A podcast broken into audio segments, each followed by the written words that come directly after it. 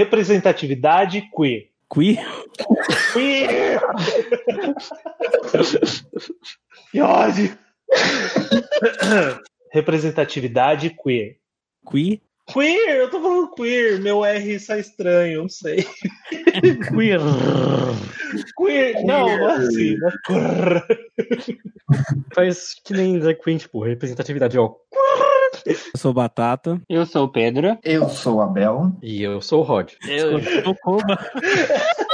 Simplesmente me ignorou.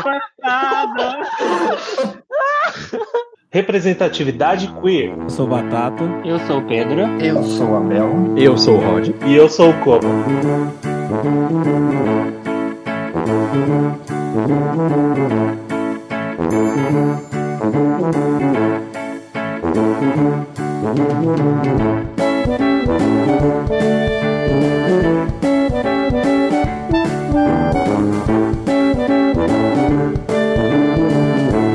Batata e suas fritas. Rod, para quem é dedicado o episódio dessa semana, onde nós vamos falar sobre representatividade queer em seriados, em filmes e talvez em games. O episódio de dessa semana vai ser dedicado a nosso ouvinte, Dani Valadares SP. Quem é arroba Dani Valadares SP? Então, a Dani Valadares, pelo que a gente vê no Instagram dela pessoal, ela é super fã da Supergirl. E a gente escolheu dedicar esse episódio para ela, justamente também por causa da página dela no Instagram, que é a Literatura LGBTQIA Underline, onde ela mostra, ela divulga vários trabalhos de literatura LGBTQIA Arroba Dani Valadares SP, Geek Girl, fã de Supergirl, fã de ela é geek, né? Fã daqui da Batwoman, gosta de cachorros, ao contrário do. É geek Cubo. ou é nerd? Ela deve ser decenalta, Oh, né? Porque que é Batgirl, Supergirl. Cadê a Marvel? É fã da DC. Tem ela que faz lá o Instagram do arroba literatura LGBTQIA underline, influenciadora de autores e literatura LGBTQIA+. E aí, se alguém quiser indicações de livros e quadrinhos e mangás do que ler, vai lá no arroba literatura LGBTQIA underline, que é da arroba Dani Valadares SP. Segue, curte, e hoje ela vai conversar com a gente, não de quadrinhos, não de livros, mas de seriados, de filmes, talvez games. Vamos lá. Antes de a gente começar a entrar alguns exemplos aqui, vamos conversar um pouquinho sobre essa representatividade que a gente encontra nos dias de hoje. A gente consegue encontrar, por exemplo, a gente consegue se sentir representados hoje no meio dos games, dos filmes, dos seriados, ou ainda é, é migalhas? Como Ah, eu vou, come- eu vou começar já atacando, já atacando fogo. Sim, a gente consegue, porque nós todos, nós quatro aqui, quer dizer, o Koba é meio asiático, mas os três aqui são gays brancos.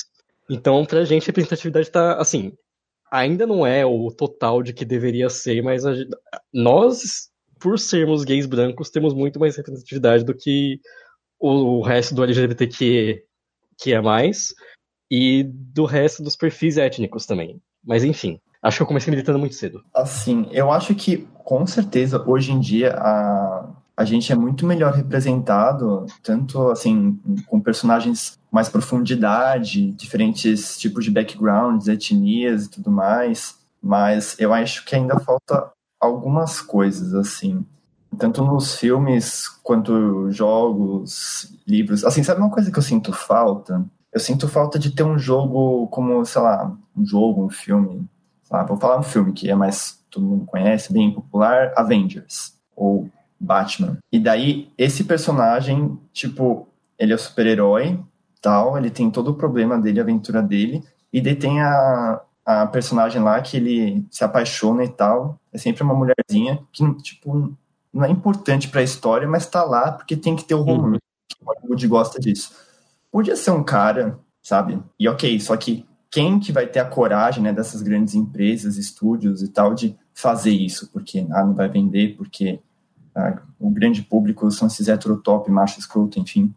Então, eu acho que se um dia alguém tivesse a coragem, culhão e a verba para poder bancar isso, tipo, bater no peito e falar, pode vir, eu acho que ia ser muito bom, mesmo que, tipo, ah, mas é, chega de, de homem é, hétero, branco, quer dizer, hétero não, representatividade, é, chega de, de homem é, branco e tal. Eu acho que, como o homem branco, essa pessoa que está nessa posição de privilégio, se a gente tivesse alguém que fosse parecido com esse cara que é o homem hétero, branco, cis, que é o cara que está no topo, ia conversar um pouco melhor com esse público mais ignorante e talvez você colocando um negócio de uma forma mais, digamos, natural, parecida com esse público, eles pensem, tipo, ah, ok, abrissem os olhos para ver que, ah, talvez existam pessoas parecidas comigo e que ao mesmo tempo podem ser diferentes e que tá ok e não tem problema e não alterou a história e tudo mais, isso é natural, não sei. Eu sei que é, podia ter isso paralelamente com o que a gente já tem tendo, né, esse aumento de representatividade trans, é, negros, e que precisa de muito mais também, mas eu sinto um, po um pouco falta desse tipo de representatividade, até porque tem tantos caras brancos enrustidos por aí que não saem do armário porque ainda tem esse estigma, né, de... e não defendendo eles, assim, porque tem muitos deles que são escrotos e tudo mais, e estão ainda lá no, no topo dos privilégios, mas começassem a se sentir mais confortáveis com eles mesmos, talvez eles parassem de ser escroto com os outros, assim, não sei, é uma esperança que eu tenho, enfim. Sinto que realmente melhorou bastante a representatividade, mas ainda é uma coisa 880, assim, sabe? Às vezes acerta, às vezes é horrível e eu acho que tem essa questão da, da higienização, assim, entre aspas, né, também do gay, que é, por exemplo, o Amor Simon, que a gente sempre fala, que é ótimo, mas ele é muito para um público muito é, que não que não tá em contato com aquele mundo, né?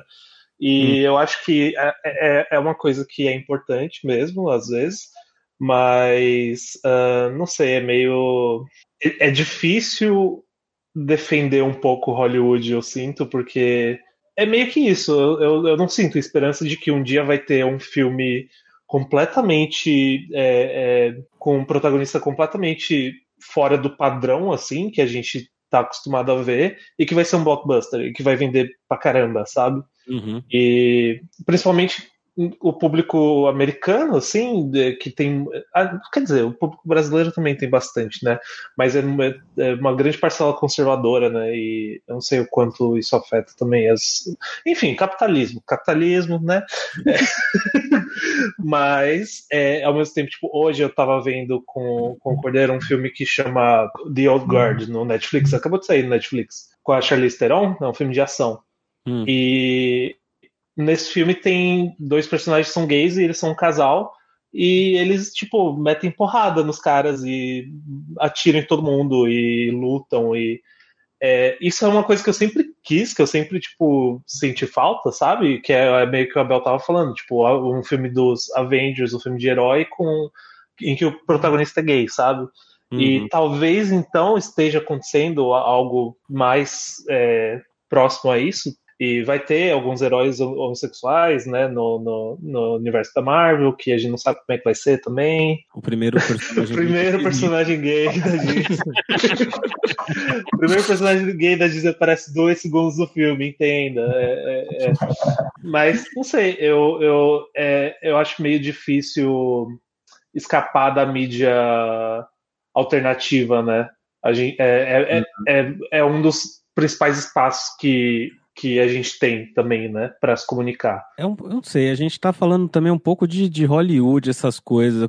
Quando você pensa numa maneira mais é, brasileira, vamos por assim, né, a mídia, as mídias mais consumidas no Brasil, a gente, a gente continua na mesma pior, cara, eu acho. Uh, é porque eu acho que assim, a mídia brasileira eu acho que é uma outra questão, porque. É, é... mas a de maior consumo acaba sendo o Brasil. É, é, a gente acaba tendo, consumindo cultura dos Estados Unidos, mas a, sim, sim. a, população brasileira, ela, onde é que ela tem mais representativo? Onde é que ela, o que, que ela assiste mais? Novela. É, é, é, Entendeu?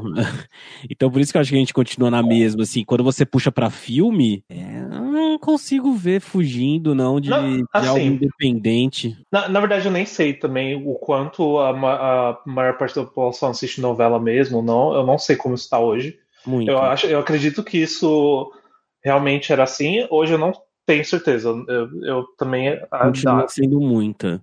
Sim, eu, Globo- eu ainda a Globo eu sei que é muito forte ainda. a Globo. do- a Globo continua tendo mais audiência do que qualquer qualquer Sim, mas- todas as redes juntas.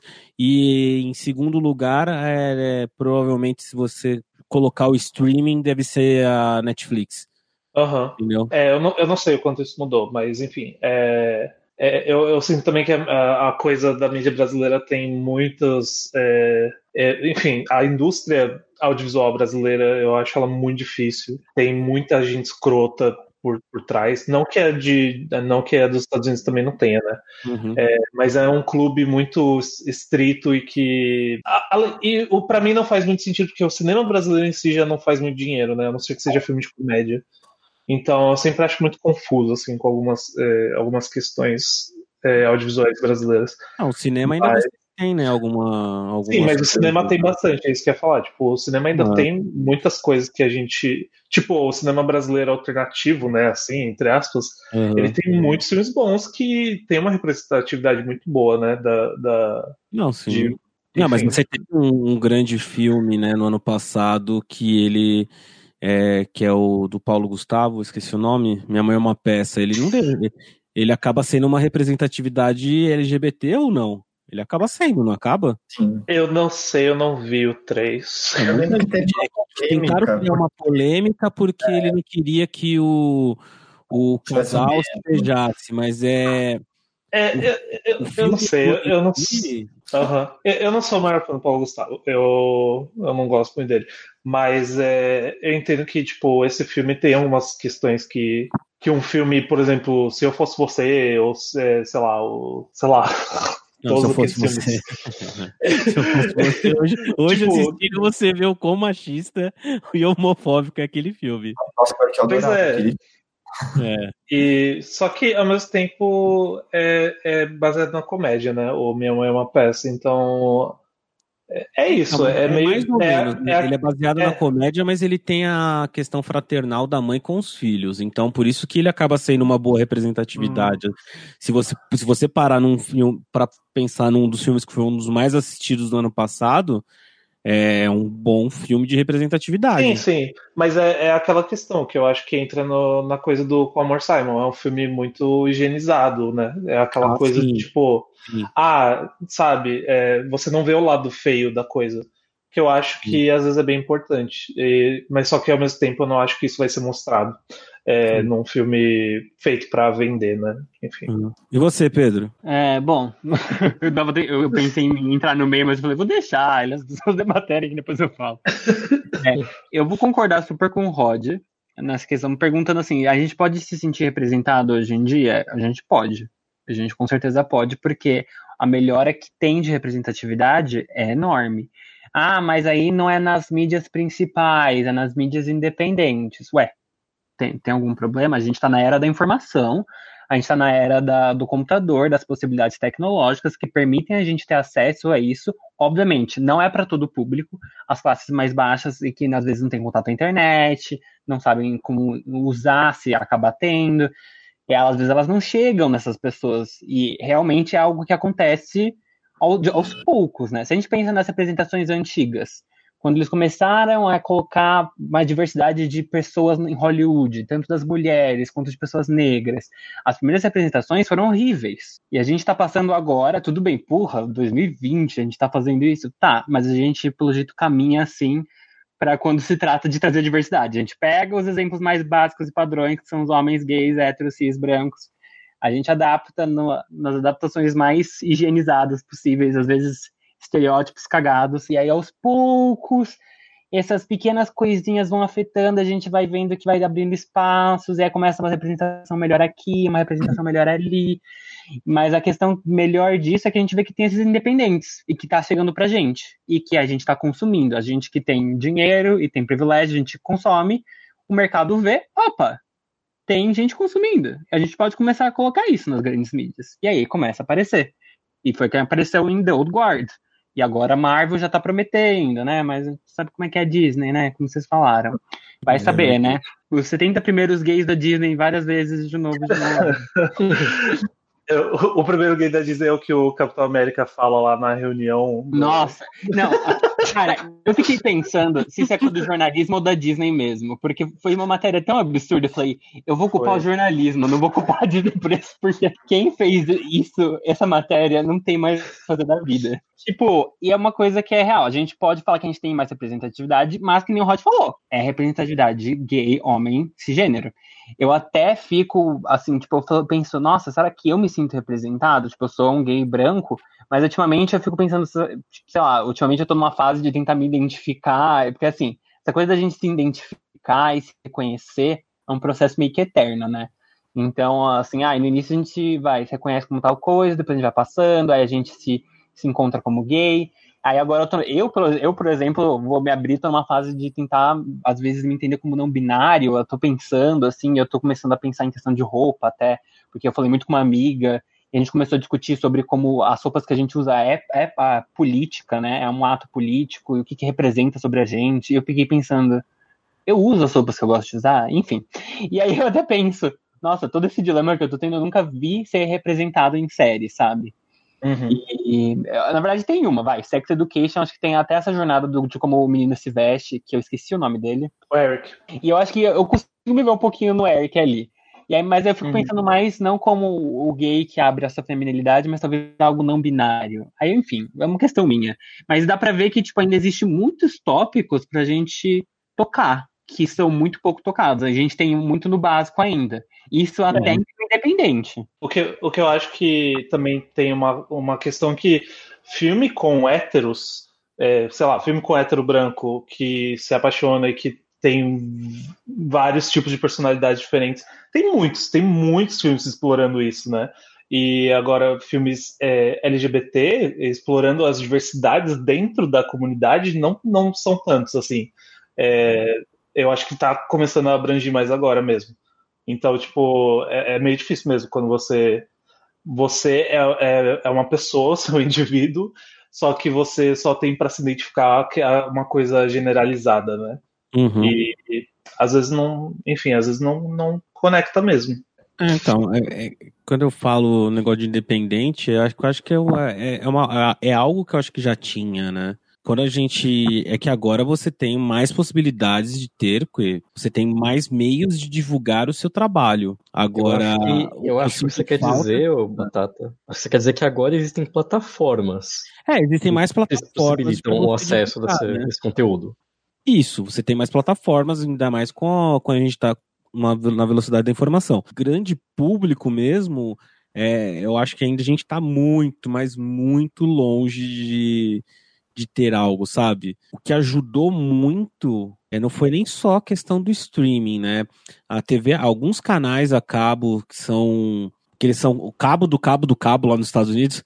Tipo, eles começaram a ter um, um pouco mais de seriados é, voltados ao, ao público queer de uma maneira geral, né? Alguns começaram até. Aí, aí veio uma nova onda, né? De outros começarem a entrar no bolo aí, né? Então eu não sei, acho que até o Rod tinha. Ia fazer alguma pergunta, né, sobre isso, sobre streaming, Ah, né? É que eu ia lançar a, a questão de que, na verdade, é uma questão muito ampla, que eu sinto que tem um efeito bola de neve envolvido. Que a questão é, falta representatividade nas mídias, mas também falta representatividade, falta diversidade na- em quem produz as mídias. Sim, Enquanto tipo, sim. Hollywood for dominada pelos brancos, eles vão produzir conteúdo dos brancos, tipo. E, e aí você mantém um status quo, porque tipo, a sociedade só vê os brancos, então os brancos são tipo, o aceito, o bom, o certo. E- Uhum. E, aí você tem a manutenção disso. E quando você tem umas plataformas que tem, tipo, streaming, essas coisas, que permite divulgar conteúdo de pessoas que não têm tantos recursos quanto o Hollywood, e isso começa a fazer sucesso, essas pessoas começam a se sentir representadas, e como o conteúdo é de qualidade, elas recomendam para outras pessoas, isso acaba ganhando volume. E isso quebra essa questão do status quo, mas ainda nas grandes mídias, quem vai dominar é, é a classe dominante, tipo, hétero, branco, cis, sexual. Tipo, não tem como fugir disso. O, o- isso que vocês estão falando, né, que acho que foi o que o, o Pedro levantou a bola de tipo, ah, mas será mesmo que a gente precisa tanto de um, uma representatividade assim na- nas grandes mídias, sendo que a gente já tem é, essas mídias é, alternativas, é, produções independentes, tanto ao nosso acesso, assim, não foi isso que você quis dizer? Não, eu vou pontuar. O que eu quis dizer é, existe nas mídias independentes, e isso já é muito bom, porque, isso, porque as mídias independentes elas cresceram num ponto que elas são uma competição. E é dela que muitas das mídias, que as mídias grandes pegam ideias, eles puxam coisas de lá. Que eles veem o que. É quase como se fosse o experimental, que eles não querem gastar dinheiro e eles vão pegar. E a gente não pode falar que as mídias independentes são pequenas ou que a gente pode desvalorizar elas. Elas são muito grandes. Não, sim, ok. Então, pega, pega essa ideia aí. Mas é importante que tenha nas grandes mídias. Mas a gente também não pode falar que também tá super mega atrasado, entende? Eu acho que, tipo, também tem um pouco da questão subjetiva nisso. Não, sim, até porque eu concordo. Tanto é que no começo eu falei que eu acho que aumentou muito e acho que tem que aumentar mais nas produções independentes, mas que eu sinto falta dessa representatividade nas grandes mídias. Porém, uma coisa que eu queria levantar aqui, pegando essa ideia disso que você falou, é, eu não sei como é que é, tipo, estar crescendo, se desenvolvendo como uma criança LGBT, um adolescente LGBTQIA+, atualmente, porque assim, eu fiquei pensando, nossa, deve ser muito foda e a gente precisa muito urgente de uma representatividade assim nas grandes mídias, mas é porque isso que afetava e mudava, não que ainda não faça atualmente, mas fazia muito mais antigamente, com, porque tinha menos plataforma, menos acessibilidade a essas produções independentes. Hoje em dia, você sendo uma criança LGBTQIA+, você tendo acesso a essas outras plataformas, produções, será que é, você é tão afetado assim pela ausência dessas, representatividades nas grandes plataformas, assim, que você tem acesso a tanto conteúdo assim de produções menores, de gente parecida com você, que nem o Rod falou. É, é óbvio, como eu disse, ainda é importante, né? A gente tentar focar, é, tentar focar não, mas tentar aumentar a representatividade nas grandes mídias, né, filmes e jogos, triple A's, best-sellers, mas será mesmo que uma criança atualmente, um, jovem adolescente, que eu acho que são os seres mais afetados pela falta ou pela grande representatividade de pessoas que nem elas, será que é tão problemático assim hoje em dia? Pergunto para vocês. Eu diria, ainda é bastante problemático, mas que o acesso a está mais facilitado. Não sei.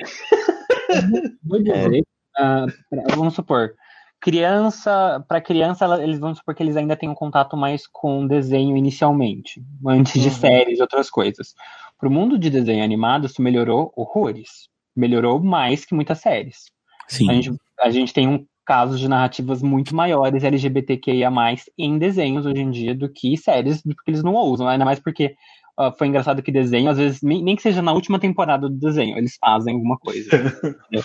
então a gente tem uma lista muito grande agora, com Shira, Steven Universe, com Korra, teve mais. Kipo, que tá passando agora no Netflix.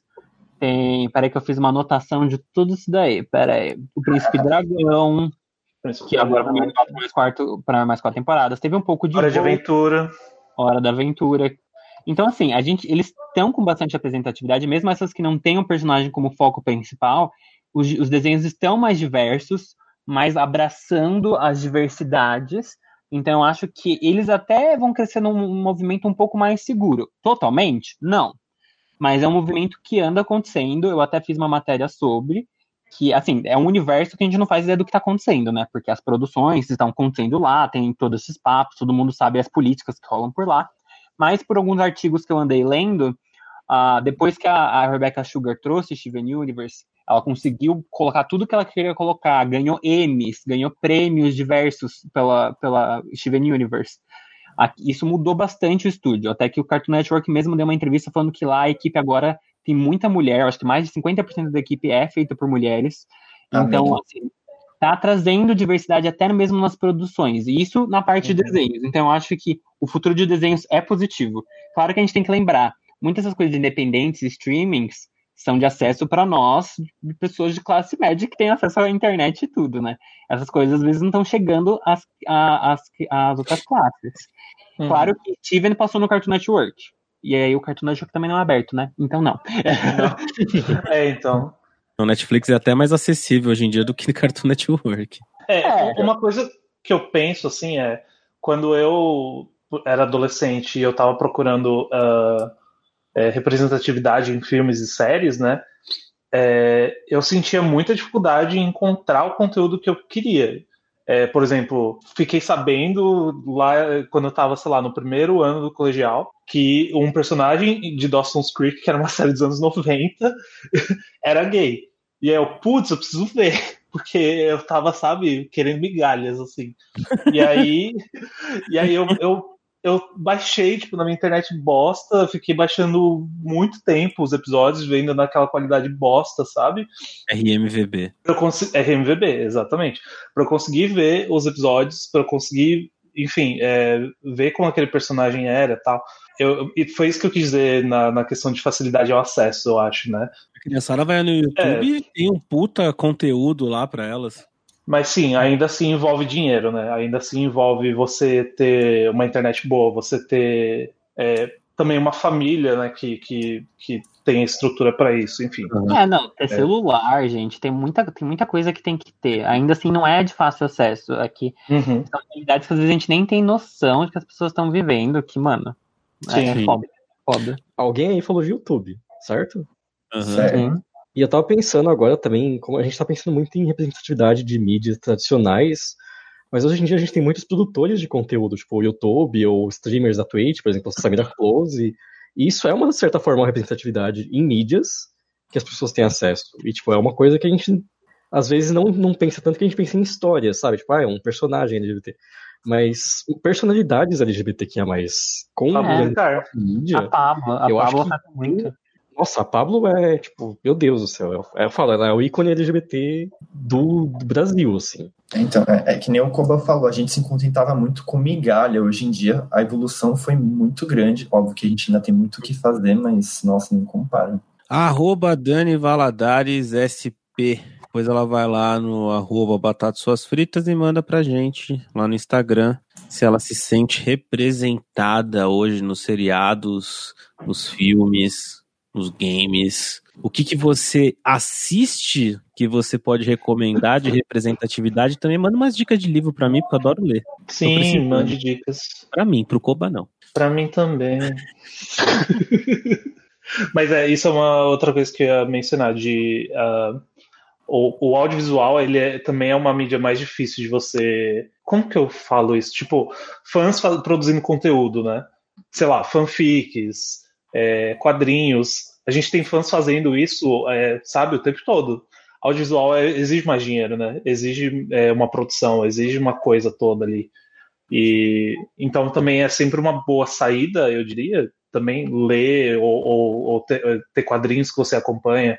Tem, tem um quadrinho que eu acho muito legal que eu acompanho pelo Twitter, que chama Arlindo.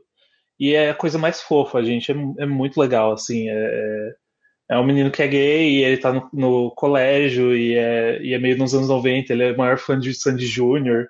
É o Batata. E... e... é muito legal, é muito fofo. E, sabe, é, é, uma, é uma coisa feita por uma pessoa, a Ilustra uhum. Lu. E é essa a pessoa que faz. Né? E, a própria exato, a Popcorn, né?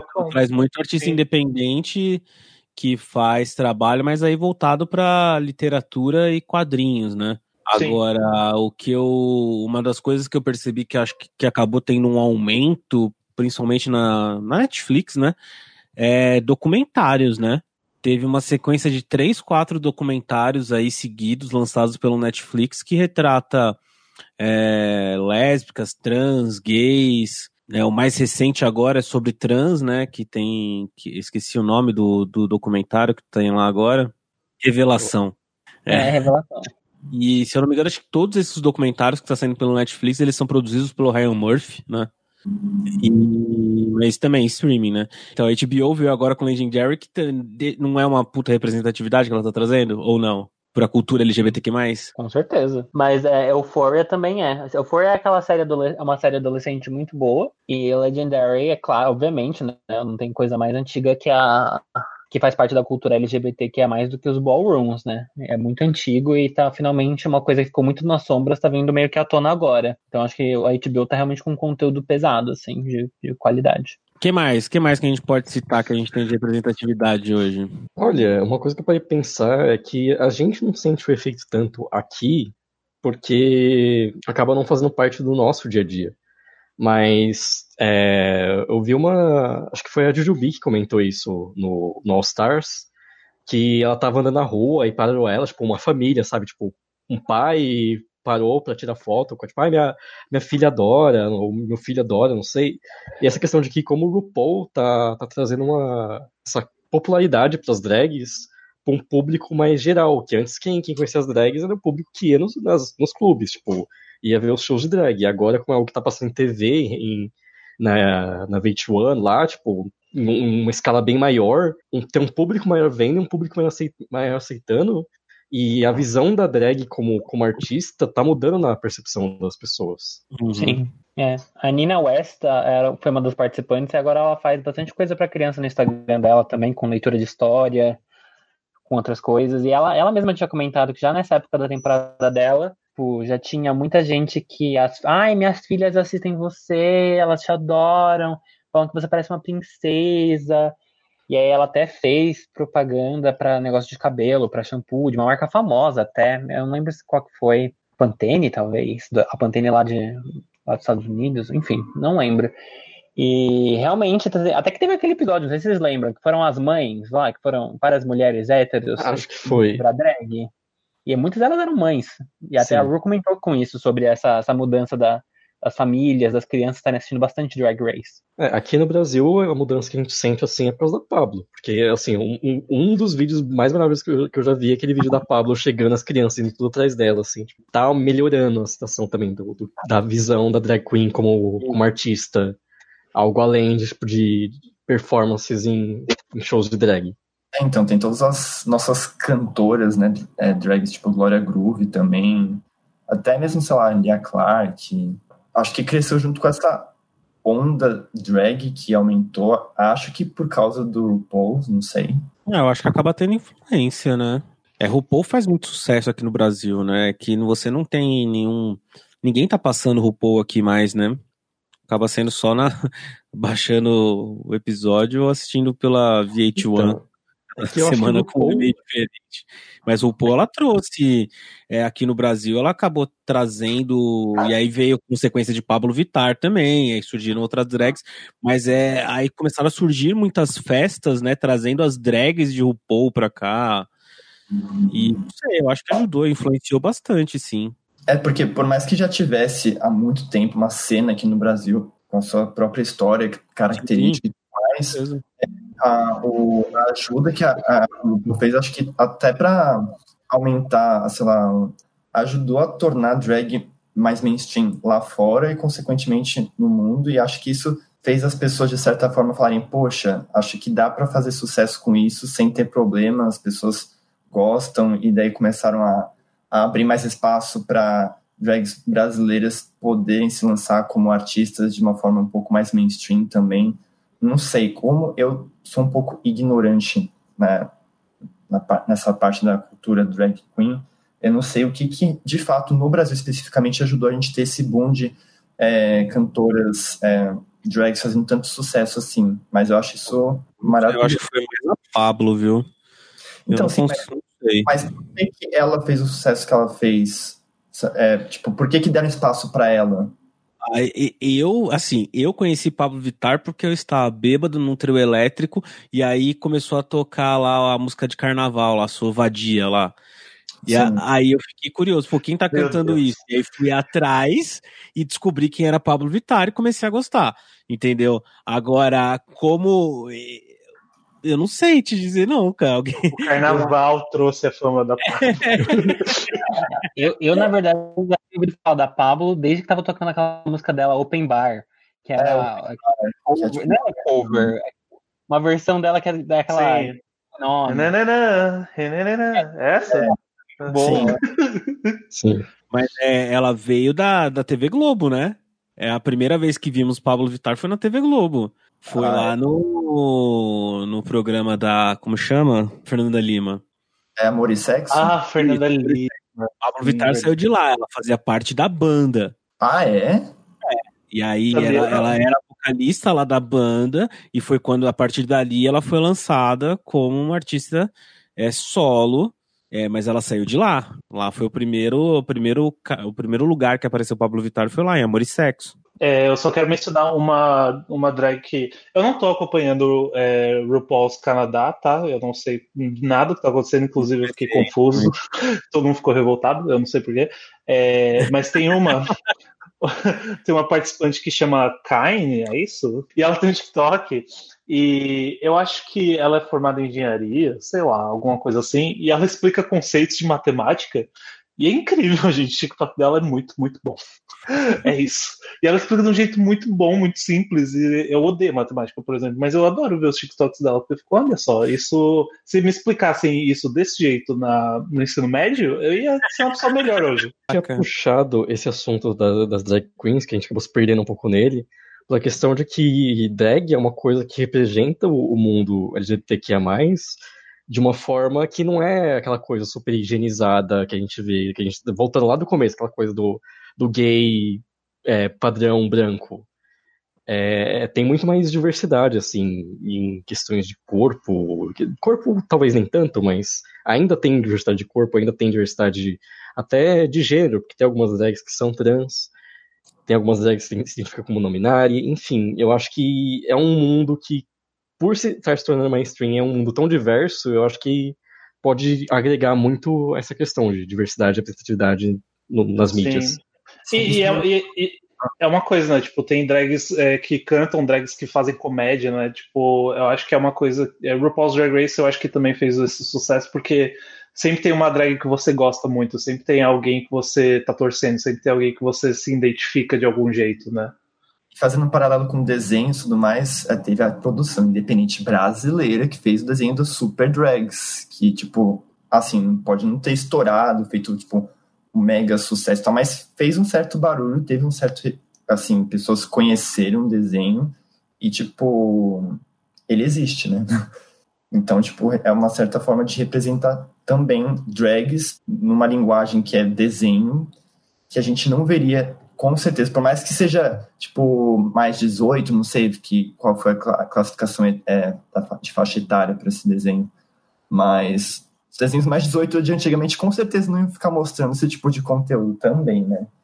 Uhum. Então, uma evolução. Aliás, se a gente for tentar analisar a evolução que teve, né, de, de representatividades é, em mídias no passado para agora, eu fiquei pensando em jogos Desde aquela polêmica da Birdo do Mario, que era um menino, se vestia de mulher, a Poison também, que ela era para ser uma personagem feminina do mal, só que para não pegar mal assim na, no ocidente, ah, homem vai bater, personagem principal homem vai bater em uma mulher, então ela é uma mulher trans, porque agora sim tá ok poder bater em mulher trans, né? Mas a, a mentalidade da, que a gente tinha antigamente, né? E a gente nem ficava sabendo dessas coisas, e quando acontecia de aparecer uma coisa por aqui assim também, eram essas migalhas, ou a gente tinha que ficar imaginando as coisas nas entrelinhas, assim, é, era bem triste.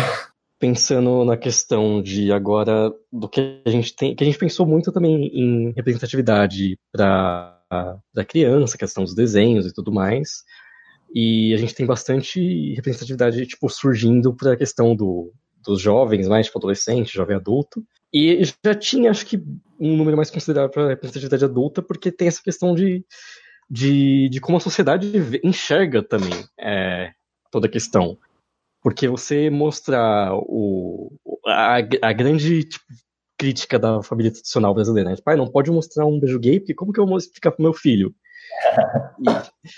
e, e então a gente tinha essa coisa que se você representar em uma mídia que é mais considerada adulta, ou seja, que só pessoas adultas vão consumir, já tinha essa um pouco mais de liberdade. E eu acho que é interessante a gente levantar esse tópico de questão de que você ter sua você ter você poder ser representado é uma coisa que depende de faixa etária.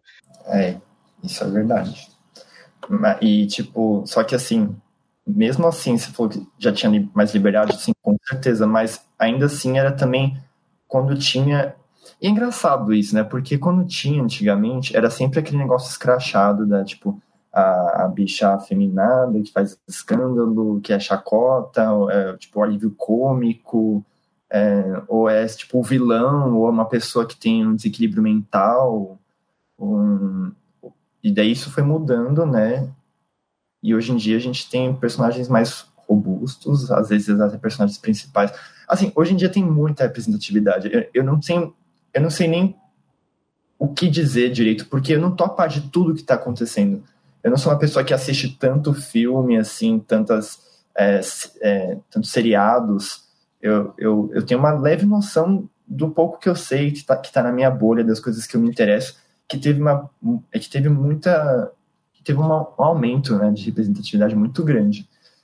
Falando em jogos, teve muitos jogos que, assim, para o público mais adulto, né, que muitos adultos jogam, que você pode escolher, né, que são customizáveis e você pode ter envolvimentos homossexuais até seres de outras raças, enfim, dependendo do jogo, né, que, querendo ou não, é um tipo de, de inclusão.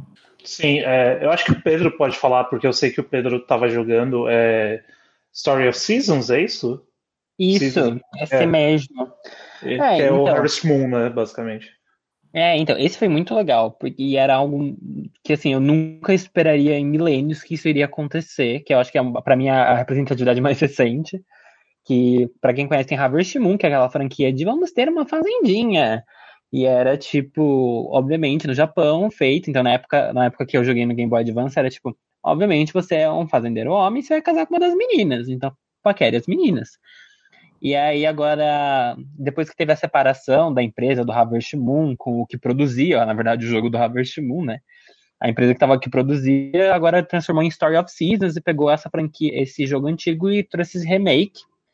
E aí, na, olha, essa é uma história meio que interessante, na real, porque o, o jogo, na verdade, ele tem o sistema de você ficar com o seu melhor amigo. O que ele quer dizer que no Japão, eles colocaram como você você vai morar e ter uma família com seu melhor amigo, mas você não está namorando ou está casado. No entanto, a empresa que fez fazer a tradução e adaptação do jogo para cá, eles colocaram que, tipo, não, a gente não vai falar que é o sistema melhor amigo, a gente vai falar que você realmente está casando, porque acho que a gente é algo que a gente acredita e que tem que estar aqui. É o então, sistema broderagem. É o sistema broderagem japonês. E aí eles traduziram, não, broderagem não existe essa porra aqui, não. E aí eles traduziram com, tipo, não, realmente tá casado. Até que eu, hoje, hoje mesmo eu tive um casamento com o um personagem que eu sempre quis casar no jogo quando eu era pequeno. Que foi o Cliff, e ele fala, ah, eu vou ser seu marido. Eu fiquei, meu Deus, traduziram bonitinho, que lindo. Bom, Mas a gente também vê uma representatividade diferente, eu acho, que em alguns jogos. Uma coisa que é legal não é só ter o personagem, mas a possibilidade de criar, sabe? Então eu vejo em alguns jogos online o, o tipo de criação de personagem que você pode não especificar o gênero, que você pode fazer trazer questões diferentes no seu personagem, que você pode ficar meio mais afeminado ou não. Por exemplo, dois jogos indies que eu gosto muito que estão fazendo isso é o Ublets e o Tenten, que é o que é, tá tentando competir contra Pokémon. No próprio Tenten, você enfrenta diversos treinadores que são casais gays ou lésbicas. E o próprio Tenten tem a possibilidade de você escolher como não binário. E lá, mano, você tem uma mistura bem diversa de, de como pode ser o seu personagem, que não se baseia nas coisas básicas, sabe? Enquanto o Blitz, ele nem te pergunta se você é menino ou menina, ele é tipo, foda-se, o que, que você quiser ser, você é. É um pouco que nem Animal Crossing. É, é isso que eu ia falar, tipo, os jogos têm trazido mais isso, né? Eu tô jogando o Blitz também e eu gostei que ele, tipo, não perguntar se é um menino ou uma menina, não, você, você cria seu personagem e é isso. E o Animal Crossing agora faz isso também, né? Antigamente não era assim. Não, até tinha, você lembra? Mas aí colocaram, tipo, ah, se você colocou que você é um menino, e aí você veste um, você coloca um vestido, a Mabel lá da, da roupa, ela falava, nossa, que, que escolha, hein? Mas tudo que bem, ousado. né? Que ousado. que ousado. Se você está querendo, vai lá. E hoje a Mabel só fala, tá maravilhoso. Arrasa. É, mas mudou bastante, ainda bem. Né? Isso que vocês estão falando me lembra de um ano, de alguns anos isso que saiu. Mas um dos problemas dos jogos é que assim, vocês estão falando de jogos que tem customização, isso é legal, assim, isso tem, sempre deu bastante opção. Mas nos jogos mais tradicionais, eu não lembro agora quais eram os três jogos, mas tipo, era, era, era a tríplice dos protagonistas, tipo, brancos, é, homens, héteros, barbudos, de cabelo curto. Tipo, assim, é, é basicamente o mesmo tipo de personagem e é muito comum isso em jogos. Assim, foi, demorou muito pra gente começar a ver personagens diferentes como protagonistas. Porque às vezes você poderia, poderia ter um jogo mais diverso com um elenco, assim, o, o supporting cast, né? Tipo, os personagens acessórios, os, os ajudantes, os vilões. Poderia ter, tipo, ao máximo diversidade, mas o protagonista ainda é o branco hétero. É, então, acho que isso também é um problema muito forte. É, e é disso que eu sinto falta, né? Eu dei um exemplo no começo do programa falando de homem branco gay, porque é o que eu me identificaria, mas ia ser muito legal também se tivesse, um jogo desses em que você uma Tomb Raider, mas que a, a, personagem principal é uma mulher trans negra, sei lá. Quando que a gente vai ver isso? Não sei. Eu acho que a gente está caminhando para um negócio que, onde essa possibilidade talvez possa ser real no futuro, mas vai saber, né? Tipo, é, eu acho, eu acho... o exemplo mais famoso, desculpa, Cobra, mas só Pode falar. É, o exemplo mais famoso que a gente teve atualmente, assim, né, foi o Last of Us 2 que inclusive teve um grande. É... teve uma, uma, um feedback de ódio, né? De muitos gamers héteros, escrotos, né? Sobre. Hum. Principalmente sobre a Abby, né? Que é uma personagem que é, o corpo dela não é um corpo padrão para uma personagem feminina num jogo que você uhum. não tá acostumado a ver. Ela é, tipo, musculosa, ela é forte pra caralho. ela é mulherão da porra. E aí, tipo, as pessoas, ah, que mundo é esse? A mulher não tem um corpo assim, blá blá blá blá blá. Falaram uhum. de merda. E eu acho que, é, apesar dos pesares que teve esse jogo, sei lá, eu, eu ainda não vi o gameplay inteiro, eu ainda não sei direito o que acontece, mas eles, eles tiveram essa eles arriscaram, pelo menos, né, nessa questão, né? Tipo, colocar personagens femininas é, fortes que são importantes e que elas, elas são muito mais do que só personagens femininas, sabe? E eu acho que isso já foi uma grande coisa para um jogo AAA, né? Que a gente não tá acostumado a ver. Sim. E é bizarro esse discurso, porque ele é muito real. Eu, o meu primeiro bizarro, gente, mas o meu primeiro namorado, ele falava essas coisas que eu achava um cúmulo, tipo, não, mas né, anatomicamente isso é impossível uma mulher ter um corpo desse e aguentar uma estrutura de armadura desse tipo. Gente, tipo, tem coisa tão mais bizarra. O pessoal abre a boca para ficar reclamando que a mulher não pode fazer isso, isso e aquilo, mas quando coloca uma armadura daqueles jogos de RPG que a mulher tá quase com os peitos de fora, tudo de fora, sei lá, só tem armadura, uma luva para cobrir a mão, assim, não sei ninguém reclama. É, é, aceitável, é normal, tá ok. Protege muito, que é super realista, né? Não, é que, eu não sei se você lembra dessa treta que teve alguns anos atrás, mas foi ótimo também, que o pessoal caiu matando a Ubisoft. Porque eles falaram, ah, é que daria, daria teria problemas em animar ou fazer as animações para uma do... um personagem feminino. Ah, e tipo, o pessoal. Foi do professor de Shield, que não fez mais conteúdo por causa das animações. Tudo eu, eu, acho que esse rolê da Ubisoft foi do Assassin's Creed foi. Unity. Acho que foi. Syndicate, não lembro, enfim. Sim, mas que, ai, que, que não, não dava para fazer animação é, de é, mulher, porque é difícil. E foi tipo, velho. Por favor, era melhor ficar calado, sabe? Que, que, que mulheres claramente andam com três pernas, né? A gente tá chegando já para a parte final aqui, senão a arroba Dani Valadares SP vai ficar incomodada com o Koba, né? O Koba tá falando muito hoje, a voz dele acho que deve estar tá um pouco ela. Vocês adoram minha voz, eu sei que vocês estavam com saudade de mim. É, mais ou menos, né? Pra onde a gente vai agora, Pedro? Tô fritando!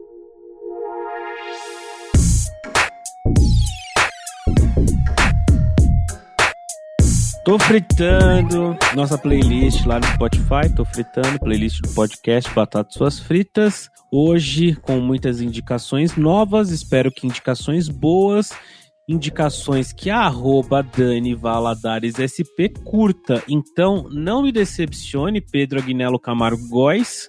Vamos lá, vamos começar pelo Pedro. O que você vai Olha, indicar, Pedro? Eu me sinto honrado que a expectativa tá só em mim, Batata. Muito obrigado por confiar tanto em mim. é, eu vou, hoje, gente, eu vou ter que indicar uma pessoa que eu nunca indicaria antes, mas porque merece ser indicada dessa vez, que é Marília Mendonça. Oi? Meu Deus, calma. O que, que, foi isso? Eu nem entendi o que vocês falaram. Eu falei Swift e o Batata falou Marília Mendonça. Não, o Kobayashi acertou, é Swift. Claro que eu acertei. Eu vou ter que indicar uma música da Taylor Swift do novo álbum dela. Eu que não sou fã dela, estou muito fã desse novo álbum dela e vou indicar a música Exile dela, que é tem o Bon Iver, que é um outro cantor assim maravilhoso. E aí, posso já deixar minha segunda indicação? Pode, claro. Ah, então tá, obrigado. É, aproveitando que eu já mencionei ele aqui na, nesse feat com a, com a com a Taylor, eu vou deixar uma outra música dele indicada, de um álbum dele, que se chama. Ixi, eu não sei como é que eu vou pronunciar o nome dessa música. É 22, entre. Abre parênteses, over soon, fecha parênteses. Mas o, o no, não são dois ossos, são dois símbolos do infinito. Eu vou te, eu vou te mandar, tá? E você bota lá Ah. na lista. Ah, Bonai, sempre. Abel, Ai, gente, eu vou indicar duas músicas. Ok, duas músicas. Da Lady Gaga. Olha só. só não pode ser do Cromática, que já foi todas, tá? Mas não é do. Não. Gente, não dá pra indicar cromática. Cromática você tem que ouvir inteiro, uma em seguida da outra. Eu vou indicar duas músicas que eu amo. É uma chamada Dance in the Dark e a outra se chama Venus. Rod, Eu vou indicar só uma música. E a música é Blackest Eyes, do Porcupine Tree. como que é? Blackest Eyes, Porcupine Tree. Ok. Koba, você. Ah, eu vou te decepcionar hoje, porque ela não vai estar animada. Desculpa. Não só hoje, né? Vamos, vamos combinar. Que, que é uma eterna decepção. Já tem um ano e meio que eu te conheço. Que absurdo!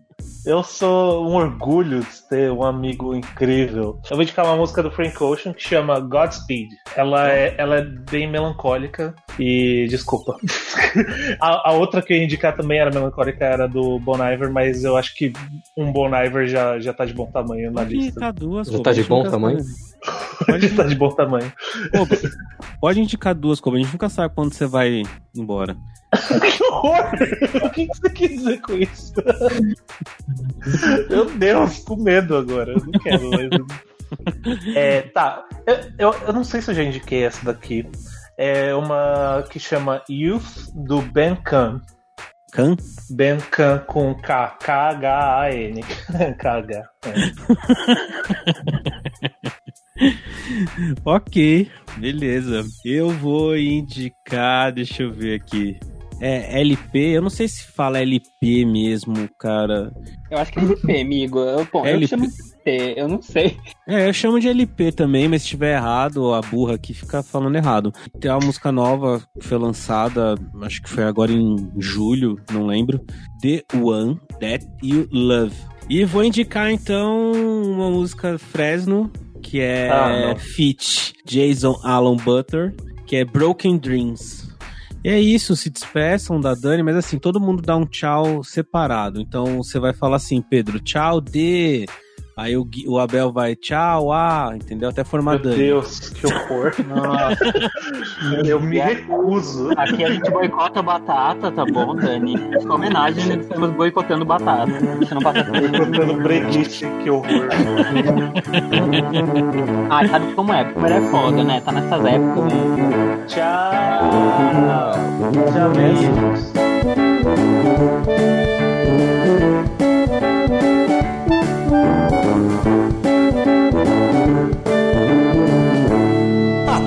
Fritas.